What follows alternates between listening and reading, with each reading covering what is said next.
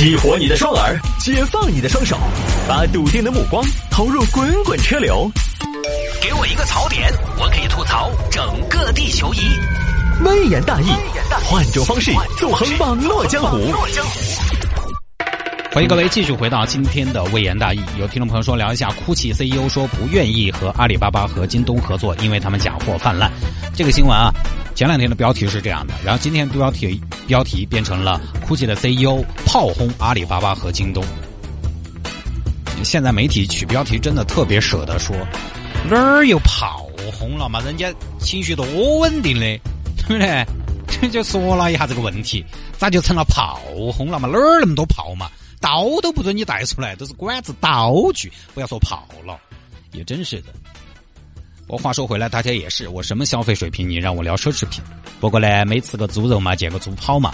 我们来讲一讲这个啊，这个呢是英国金融时报的报道，是 GUCCI 的 CEO 叫比扎里，在星期一呢接受媒体采访的时候提到，这 CEO 先生你好，现在中国的电商发展这么的迅速，中国市场也是全球奢侈品最大的市场，你们有没有考虑？跟淘宝、京东开展基于官方层面的合作呢？这位记者问的好，没有，no，no have，为什么呢？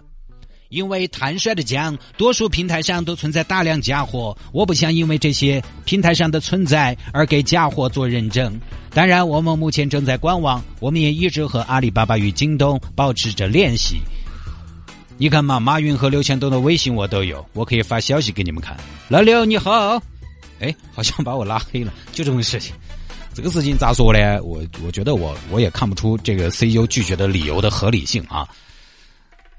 虽然承认可能电商平台假货是有的，但是他品牌官方在网上开了店，就是为假货做了认证。这个我不清楚这个里面的逻辑在哪。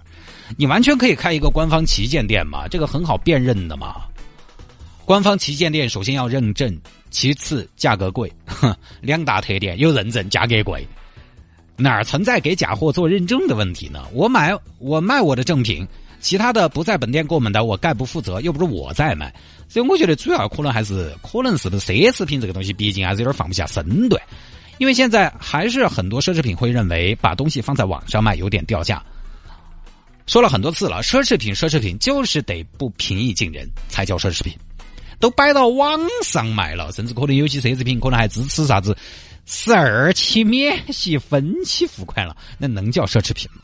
他就是放不下身段。其实现在你要说奢侈品的官方旗舰店有，但是不多。我也查了一些资料，其实我根本不知道，平时都不买这些东西。我找了一些资料跟大家分享一下。有一些品牌，比如说 Burberry，Burberry 呢，其实这两年过得不是很好。啊，它在奢侈品行业中的竞争力不算太强势，越是不强势的一方，越是想创新和突破，因为他想浑水摸鱼，改变固有格局，他希望行业重新洗牌。就比如说相机领域的佳能，号称牙膏厂，每次更新换代挤牙膏，在这两年不晓得啊，前几年反正是嘛，大家都说牙膏厂，因为它不用技术上太激进，它也卖的最好，它份额最大，我何必呢？但是反观索尼。在单反市场上，它一直就不是什么尼康、佳能的对手，所以在开发无反的道路上，它又很积极。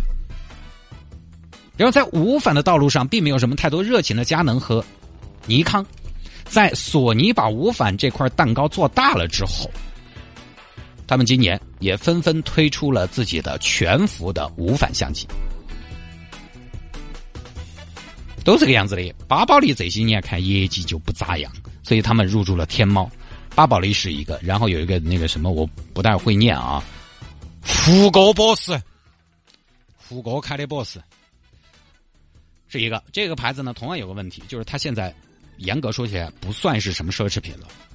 你看它淘宝旗舰店里面的衬衫、长袖、polo 衫，我看了一下，差不多一千多点一千多点呢，对我们普通老百姓也不便宜，说实话。但它跟什么呢？跟法国鳄鱼差不了太多了。法国鳄鱼以前不是摆在奢侈品店里边卖的。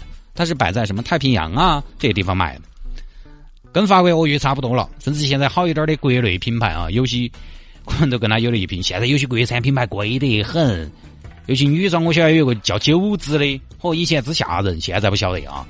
而这个 BOSS 呢，现在有点网上就是有点轻奢的感觉，感觉已经不属于奢侈品的范畴了。然后还有个品牌，珠宝首饰的 Tiffany。蒂芙尼旗舰店我以前看到过，但是今天搜没搜到。根据我前一次看到情况来看，蒂芙尼的产品线拉得很宽，反正呢几十万的贵重珠宝也有，千把块钱的小吊坠也有。你在网上卖的大多其实是这种比较便宜的东西，这么一整呢，其实有点把它的品牌拖累了。你说它是奢侈品呢，它确实比啥子梵克雅宝啊、卡地亚这些门槛要低一些。你说它不是奢侈品吧，它贵的又可以很贵，但至少在网上卖的产品呢，不算特别奢侈的东西。差不多稍微常见一点的品牌，也就是这些了。其他奢侈品啊，好像还有还有个投资，投资，我最喜欢的非常投资那个牌子 T O D 飘 S，那个牌子好像也有旗舰店。其他奢侈品门槛不低的，比如说卡地亚，比如说 L V 啊，这些都没有在什么官方的旗舰店没有。即便是 Burberry，Burberry 在网上卖的最好的是什么？是香水，就是几百块钱、千把块钱的东西卖的稍微。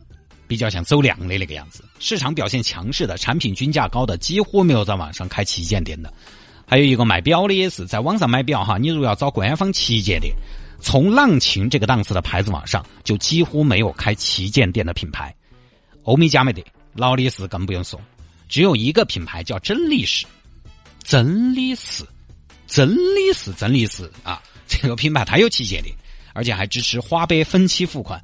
因为真的是可能这个品牌在国内暂时没得啥知名度，都要开拓市场，这就跟 Burberry 一样的思路。除此之外呢，其他的腕表品牌，浪琴网上没有再开旗舰店的，因为它始终它还是要保持它的 level。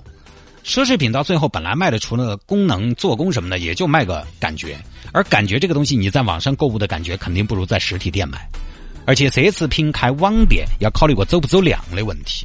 奢侈品这种东西，大家为什么在网上买？不外乎就是图个网上便宜一点，但你官方旗舰店一定不会比实体店便宜太多，便宜多了你要把自己的实体店抵垮了的嘛。同样的价钱，你是愿意在网上啊？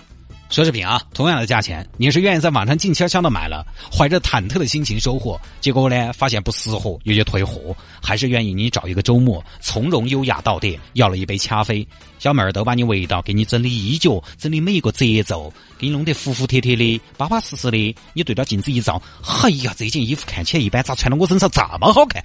姐，你条件好，这个就叫什么叫人称衣服？好，给我包起来，刷卡结账走人。你买了一双袜子，结果服务员给你拿了一个甩大的大号包包，还给了你一张消费满一百抵两小时停车费的停车票。这个时候，你走在太古里的人潮中，旁边的女士都在议论：“老公，你看人家嘛，那个女的肯定在 LV 买了件袄子。”哼，大口袋，感觉多好！你说，同样两种购物方式，哪个感觉好？所以，奢侈品确实开网店对于销售上的帮助，我个人觉得不会太大。归了外差价太大了。在乎性价比的会先找其他渠道，而不在乎差价的人，可能对感觉的要求更高。他可能也未必要在网上买。那顿几万块钱的东西不是一下子嘛？奢侈品开网店更多应该是刷个存在感，就是起到一个宣传的作用。他不要销量，他要个流量就对了。而两点原因吧，一是网上卖身份降了，对不对？你想嘛，你买的奢侈品爱马仕，跟隔壁王婆婆买的案板一起运到的。都是在你们楼底下快递箱去取，拆开灰扑扑的包装，一点仪式感都没有。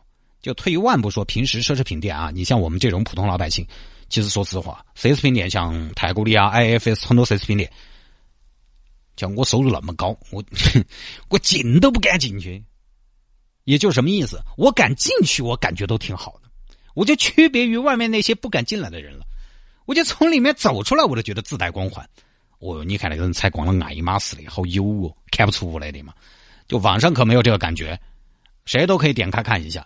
完了呢，价格也不便宜啊。另外，就之前品牌提到的，因为它在这个物流仓储过程中，流程可能会比较多，可能是不是会出现掉包啊这样的情况？好吧，各位，这一条呢就跟大家分享到这儿啊。